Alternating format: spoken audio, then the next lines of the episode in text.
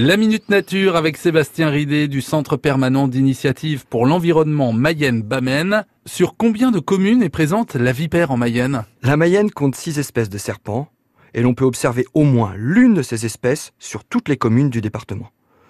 En ce qui concerne les vipères, notre territoire a la particularité d'en abriter deux, la vipère péliade et la célèbre vipère aspi.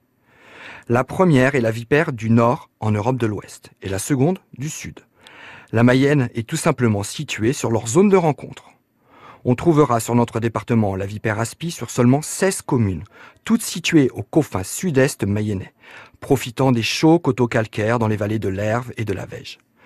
Quant à la vipère péliade, espèce très farouche, elle est potentiellement visible sur le reste du département, bien que leurs limites de répartition restent encore très floues.